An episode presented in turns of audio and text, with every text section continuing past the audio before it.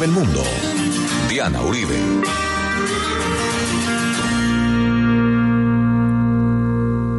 Buenas.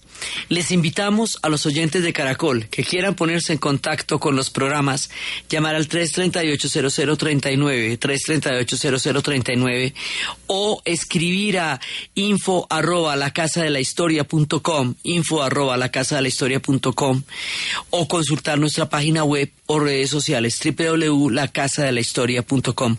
Hoy vamos a comenzar la historia de la Argentina.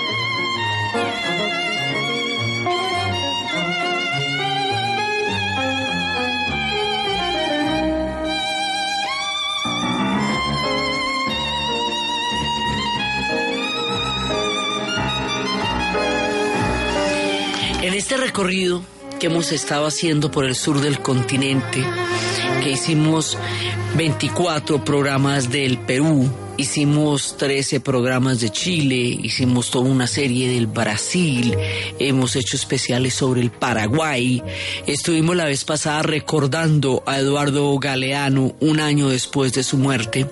Hoy empezamos la historia de la Argentina. Y de esa manera terminamos un espectro por todo el sur del continente.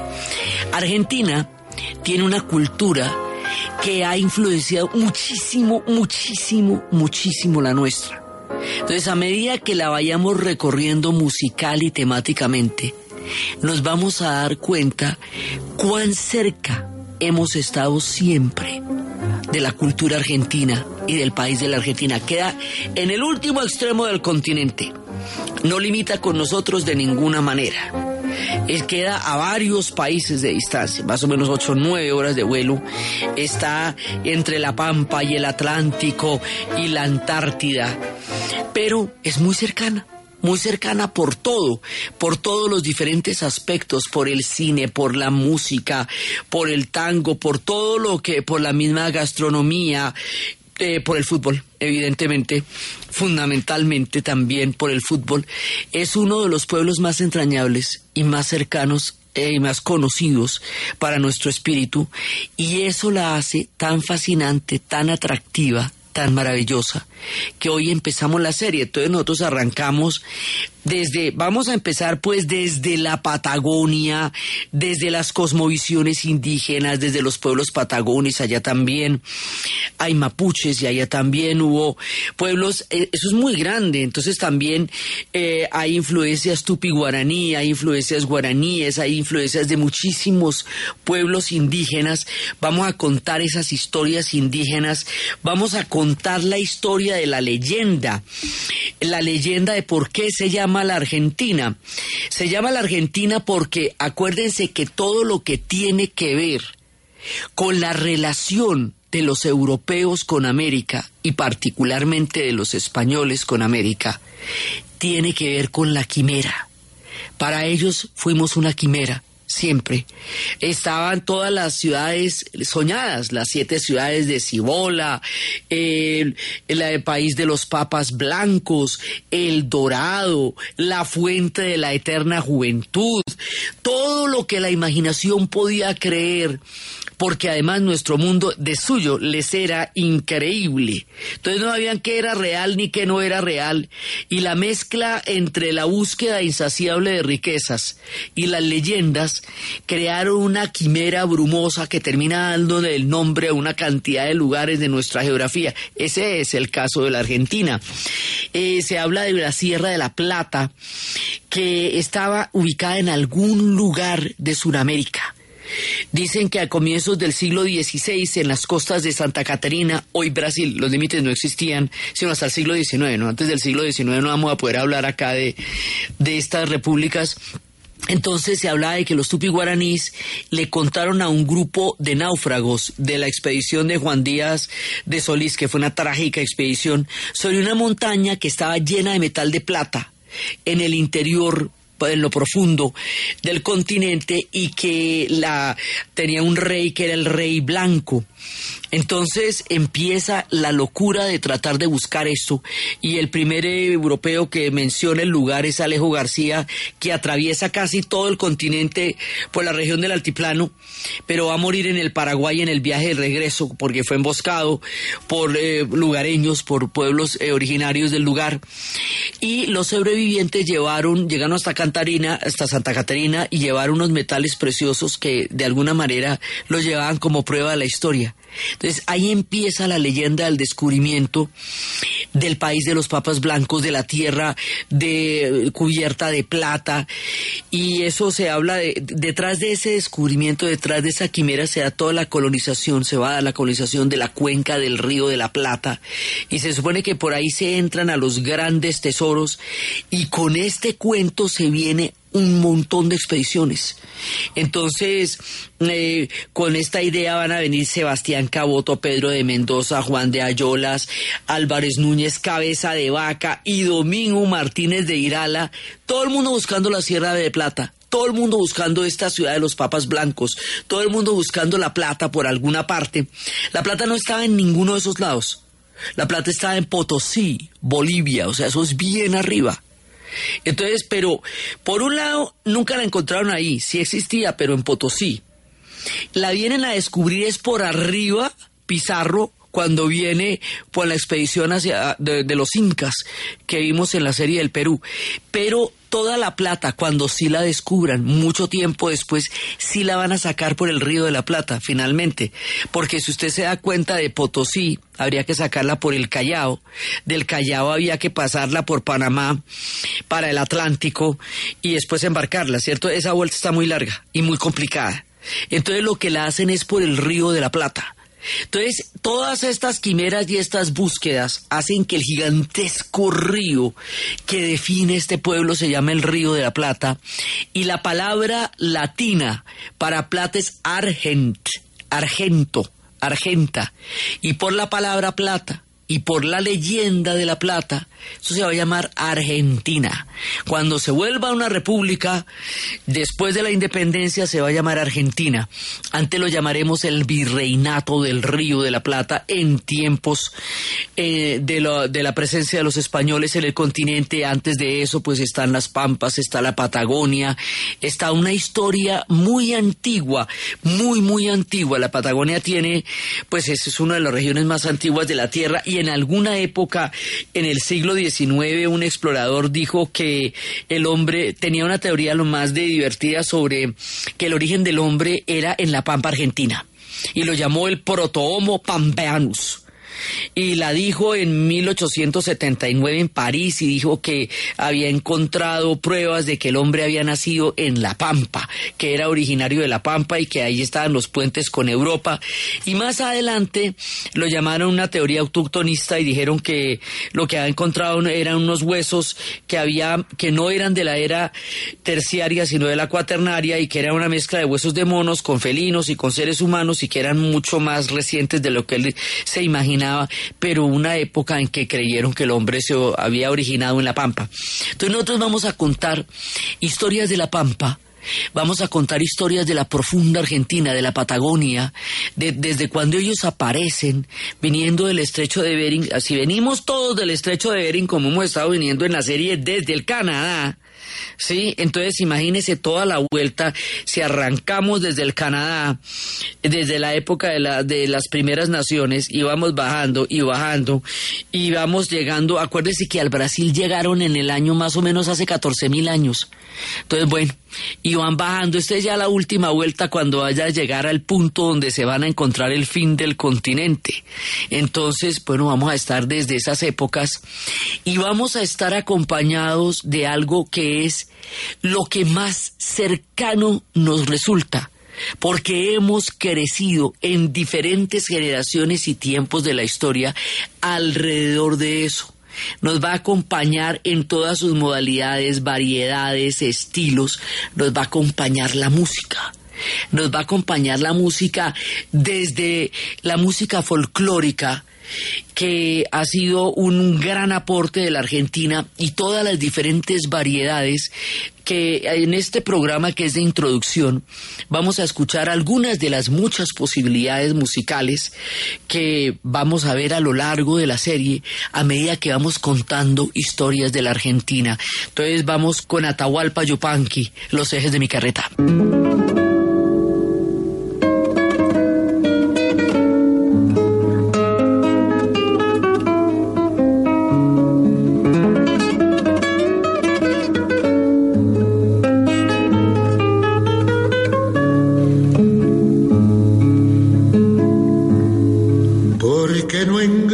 Ejes me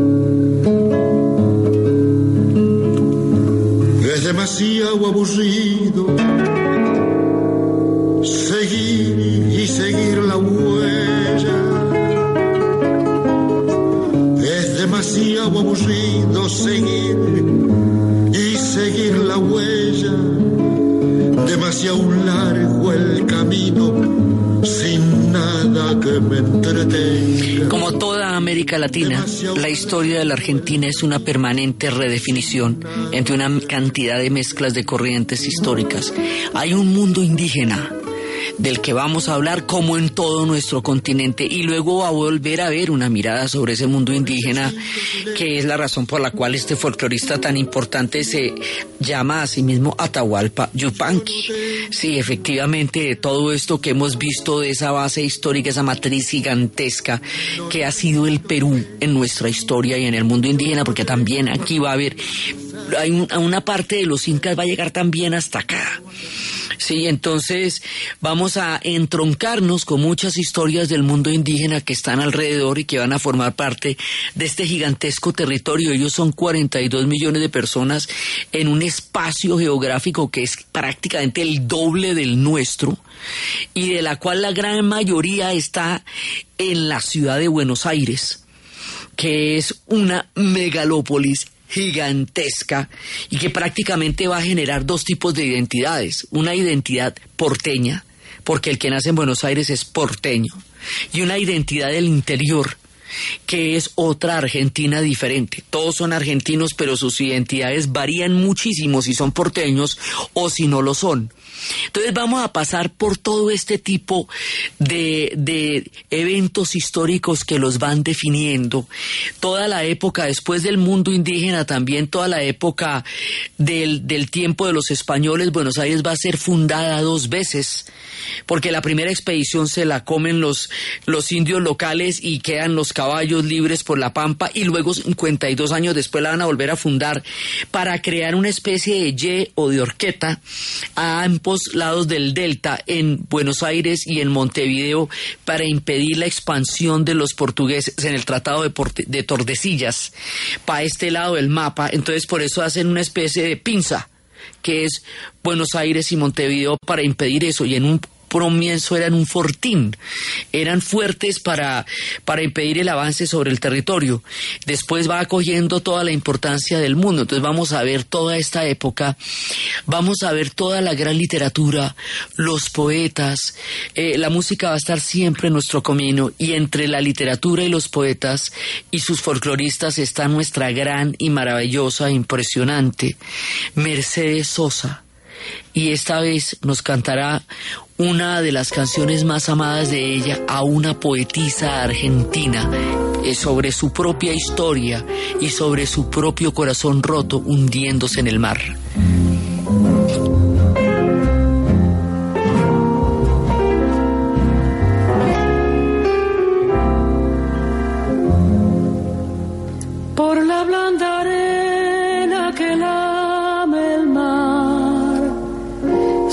Pequeña huella no vuelve más. Un sendero solo de pena y silencio llegó hasta el agua profunda.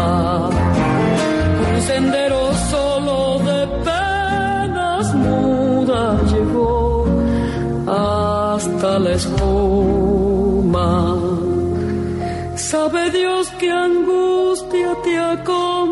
acompañó, que dolores viejos cayó tu voz para recostarte arrullada en el canto de las caracolas marinas. La canción que canta en el fondo oscuro del mar la caracola.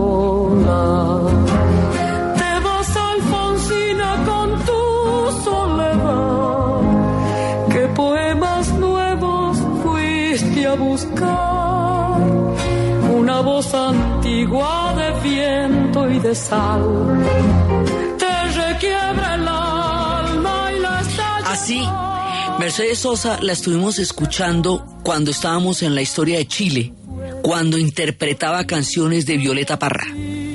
Ahora la vamos a escuchar interpretando canciones de su propia historia, de su propia tierra, como el caso de Alfonsina Storni, la poetisa que murió de amor, se internó en el mar. Y también nos vamos a meter con algo que es absolutamente argentino, que es un rasgo de identidad histórica universal que los hace conocidos en el planeta Tierra y que nuestra cultura tiene una influencia absolutamente gigantesca, particularmente en el eje cafetero, que está atravesado por esta música de extremo a extremo, el tango la evolución de esta música, su sentimiento, su sabiduría, eh, su manera de entender el alma humana, la naturaleza, las vicisitudes, las pasiones, su tiempo de arrabal, su tiempo de modernidad, cuando estábamos empezando con Piazzolla, que esto ya es una eh, un momento, digamos, ya mucho más eh, reciente y evolucionado del tango, pero el tango es eterno, universal, y como les digo, en el cafetero esto es la banda sonora, pues es un soundtrack del eje cafetero, el tango, y va a estar en nuestro relato como el lugar, el origen y el país que le dio esta música al mundo. Y eso nomás ya los hace totalmente únicos en todo el planeta Tierra, ya eso los hace esenciales. También tienen en esto historias que lindan con el Uruguay, pero fundamentalmente es la Argentina y todas las historias de Arrabal, de cómo sale del principio y también toda la influencia que va a tener con las migraciones. De la historia de las migraciones vamos a ver muchísimo porque es un componente fundamental de la identidad actual de ellos. Pero toda la mezcla de cosas que pasan, el tango va a ser uno de los elementos que más nos une, más nos acerca y más nos conecta con el sentimiento de la cultura de los argentinos.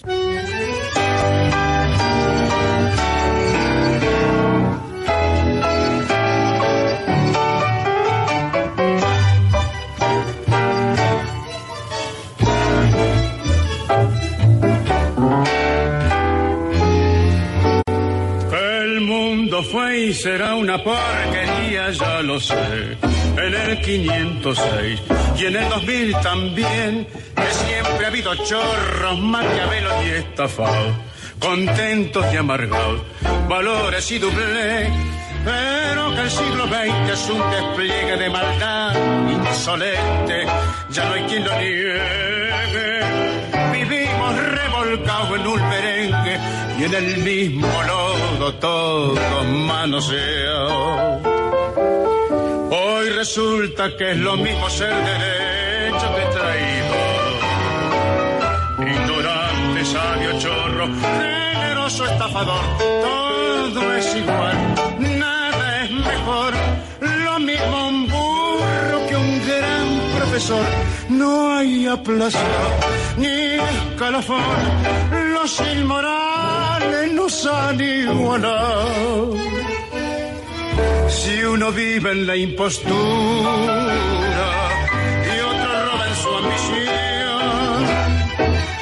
da lo mismo que si es cura, colchonero, rey de bando, cara duro, polizón.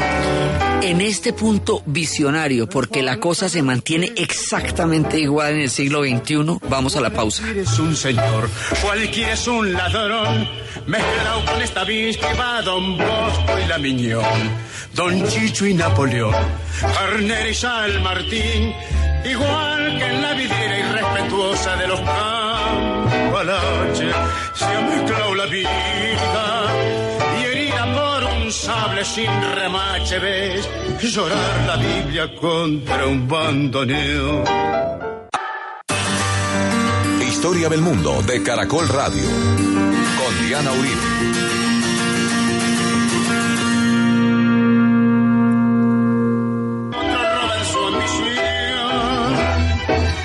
Da lo mismo que si es cura, colchonero, rey de bando, cara duro, polizón. Qué falta de respeto, qué atropello a la razón. Cualquiera es un señor, cualquiera es un ladrón.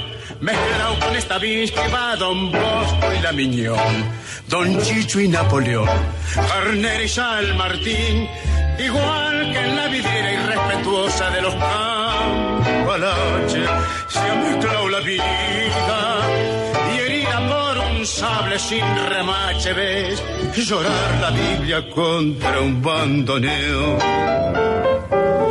Siglo XX. Este tango, bueno, por un lado se nos junta el gran mito de Carlos Gardel, que además su muerte en Medellín hace que las dos culturas queden entrelazadas de una manera increíble y simbiótica. Por otro lado, pues esta canción de Cambalache, sí, mejor dicho, a medida que pasa el tiempo se vuelve cada vez más actual y se aplica para la Argentina actual como en la época en que fue compuesta y el siglo XXI continuó con el Cambalache del siglo XX, pero en proporciones aún más graves.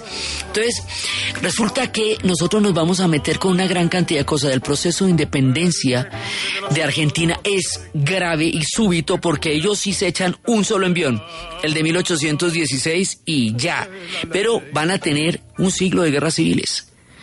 Entonces todas esas guerras civiles y la manera como lo- la, la historia de Rosas y luego la manera como la literatura lo va a narrar en sobre héroes y tumbas de sábado. Entonces nosotros nos vamos a meter con sus independencias, con la masonería, con la logia de Lautaro, con la recién independizada República de la Argentina y luego las grandes migraciones. Buenos Aires va a pasar en un lapso de 50 años de ser, de tener 400 mil habitantes a tener 4 millones.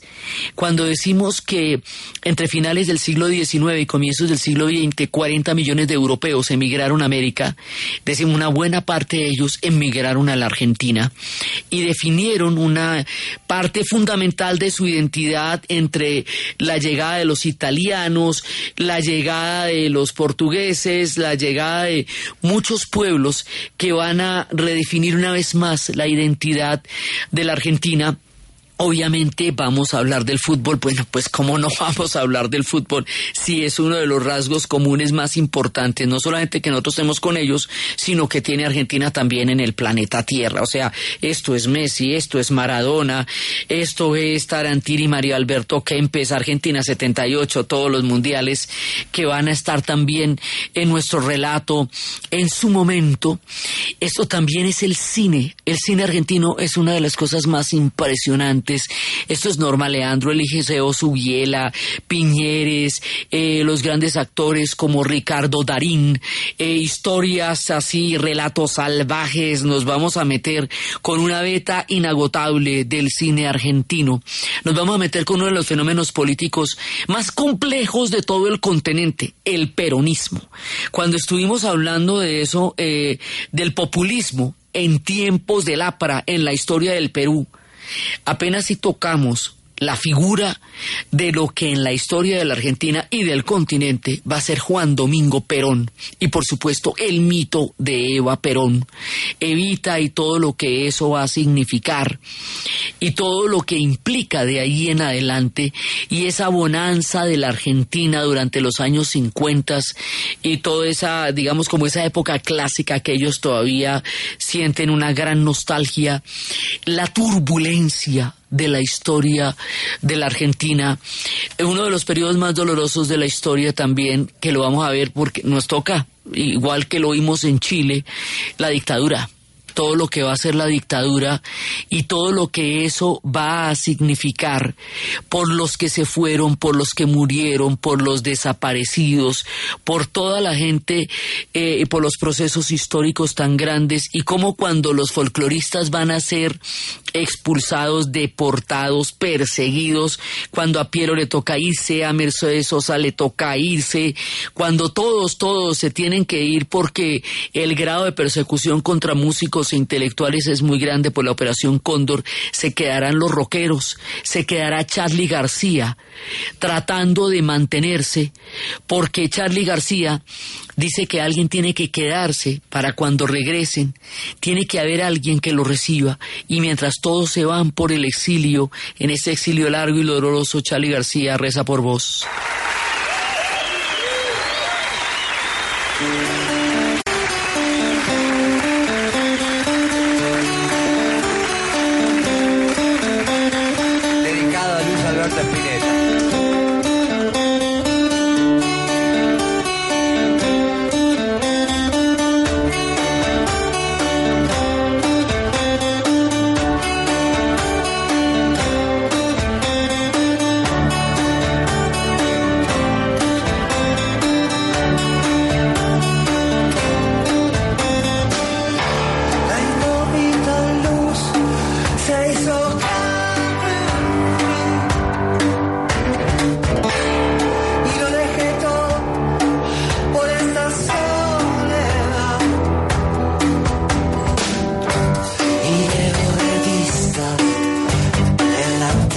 tempestad.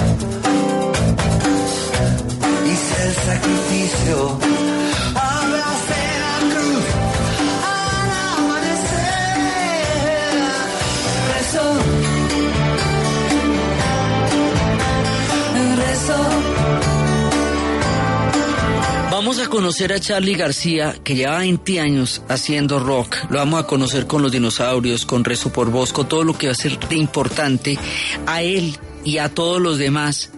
Porque también vamos a ver con la dictadura la guerra de las Malvinas y el tiempo en que se prohíbe la música de rock en inglés en las emisoras argentinas y eso termina haciendo una explosión que va a hacer reconocer en todo el continente una cantera gigantesca de música que hace muchísimo tiempo ellos estaban haciendo allá, que aquí nosotros lo conoceríamos como el rock en español o rock en tu idioma, y llegarán desde la Argentina las maravillas musicales y el genio creador de Fito Páez.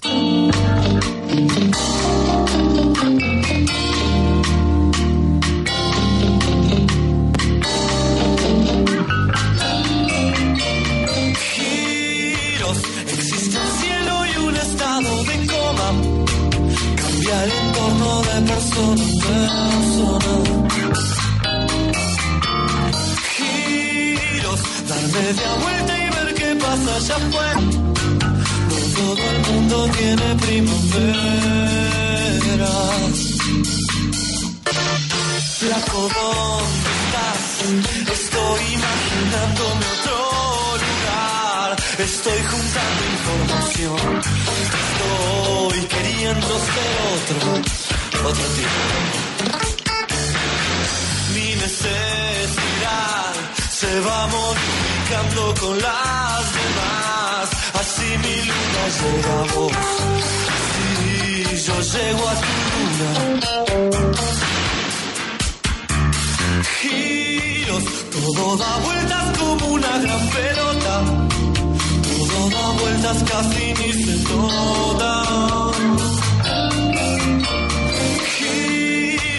Durante la época del rock en español, nosotros descubrimos un tesoro que va a hacer que una generación entera quede pegada a este nuevo sonido. Está la influencia de la Argentina, que cada generación tiene un punto de referencia con la historia y la cultura argentina. Entonces hay una cantidad de gente que está ligada por el folclore, otra gente que está ligada por el tango, otra gente que está ligada por el rock. Pero toda esta constelación de músicos, de cineastas, de escritores, va conformando una imagen que tiene mucho que ver con nuestra imagen de continente, de latinoamericanos y con la redefinición de identidad de ellos como europeos, como latinoamericanos, como pueblos que han compartido la historia del continente y que han tenido su particular enfrentamiento y relaciones de amor y odio con los ingleses que estuvieron por allá en una época y con todo el tema de las Malvinas que va a ser en últimas lo que produzca el derrumbe de la dictadura. Entonces, cuando empieza toda esta época en la que la música va llegando por todas partes porque no pueden poner una sola canción en inglés, entonces nos van a llegar a nosotros las voces de Calamaro.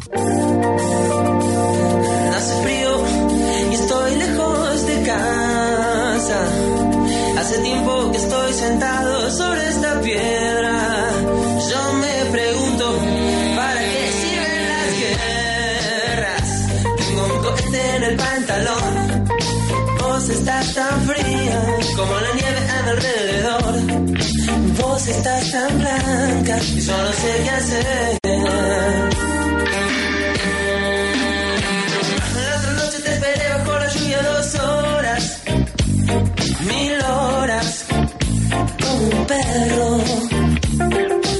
Y cuando llegaste me miraste y me dijiste, loco, estás mojado, ya no te quiero. En el circo, vos sos una estrella. Una estrella roja que todo se lo imagina. Si te preguntan, vos no me conocías. No, no, te tengo un cohete en el pantalón. Y cada uno de ellos a su vez tiene su propia historia, ¿no? Porque Charlie García, pues es Cerú Girame, es la máquina de hacer pájaros, esto, y a la vez Calamaro, pues es los abuelos de la nada, y todas las historias de Calamaro, y todo esto nos va a llegar y va a marcar un punto en lo que aquí se llamó el concierto de conciertos, la gran llegada del rock en español, el estreno mundial que generó también aquí una cantidad de música que proviene de esta época de la historia y que hoy hace que nosotros tengamos una constelación musical gigantesca también. Es el origen de Rock al Parque, digamos, es, eh, el origen es propio, pero esta música es parte de lo que va a crear todo el espectro conceptual y cultural que nos va a llevar a Rock al Parque y a todo el rock en tu idioma, que en- originalmente es de ellos como concepto por lo que va pasando con, con el tema de las emisoras. Entonces, cuando empieza a salir toda esa cantidad de música, que ellos la conocen como rock nacional, porque es de ellos, y nosotros la conocemos como el rock argentino, van apareciendo personajes que los habíamos visto en la historia de Chile y que nos van a traer con el ska. Historias alucinantes de Víctor Jara y de León Santillán. Los Cadillacs nos traen a Matador.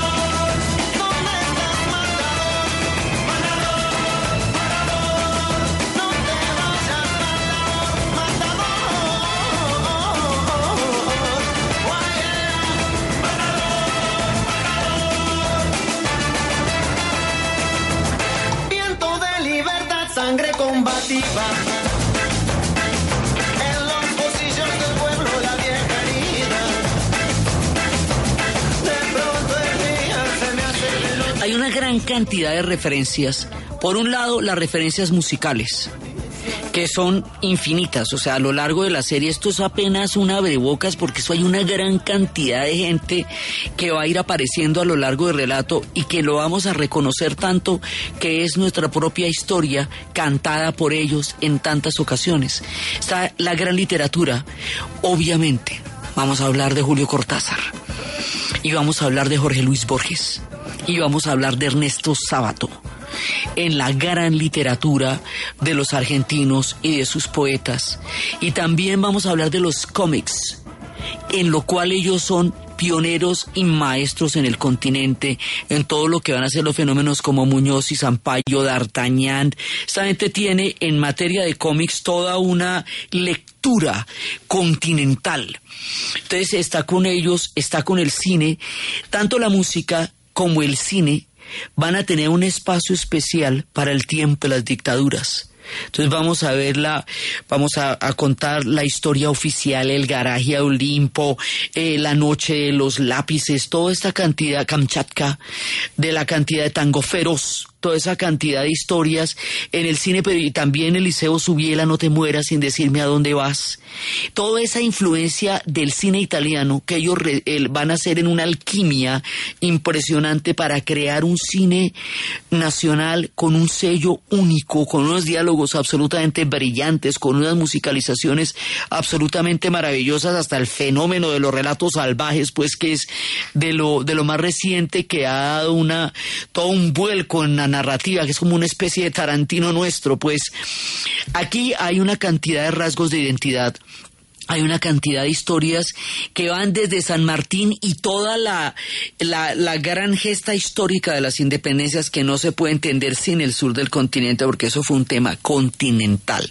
Eso fue un tema que hicimos todos juntos y por lo tanto está completamente entrelazado, pasando por todas las historias de la durísima conformación política de la Argentina en el siglo XIX y luego en el siglo XX de todo, ellos han tenido varias dictaduras. Lo que pasa es que la última dictadura, la dictadura del 76 al 82, pues dejó un saldo de 30 mil desaparecidos, unos episodios de terror, las madres de la Plaza de Mayo, que con todo su valor y su constancia y su perseverancia hicieron que el mundo entendiera el tamaño de la tragedia, las leyes del perdón y olvido que pretendían dejar en la impunidad total todo lo que pasó y que por la, por la historia de juez Baltasar Garzón empezaron a destaparse.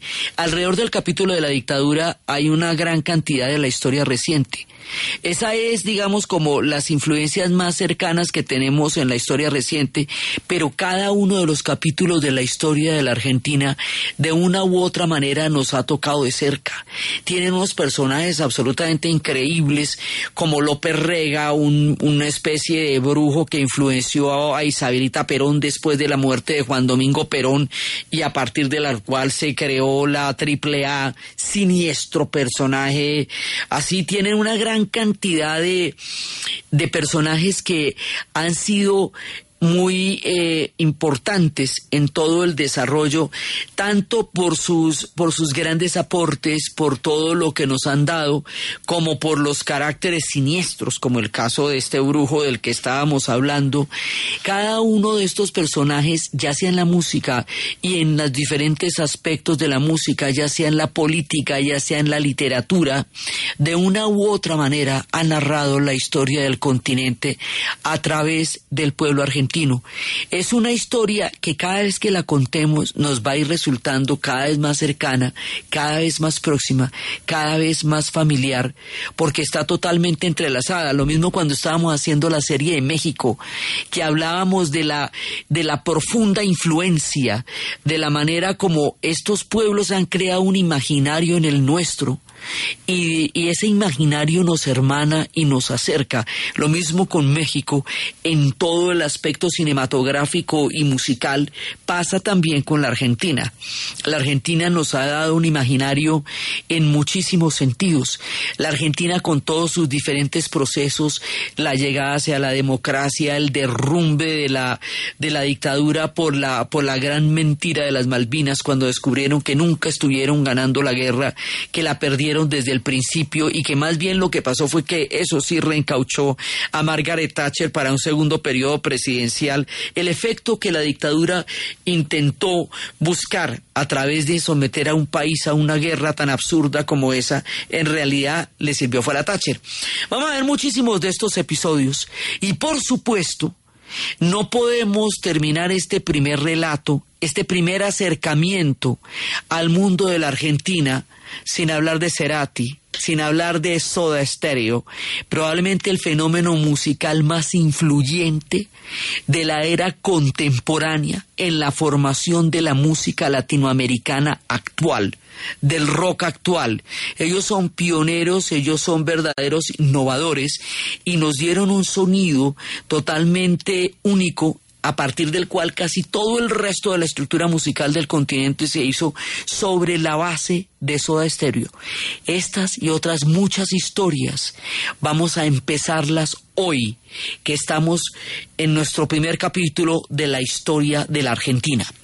Entonces, desde los espacios de la inmensa Patagonia, de todas las pampas, de las cumbres de los Andes, de los pueblos originarios, de la, de la de la ilusión de los papas blancos y de la tierra de la Argentina, desde las independencias, desde el populismo, desde la dictadura, desde el tango, desde el fútbol y desde el increíble imaginario histórico que significa para nosotros, para el continente, continente y para la narración mundial argentina, en la narración de Ana Uribe, en la producción José Rodríguez. Y para ustedes, feliz fin de semana.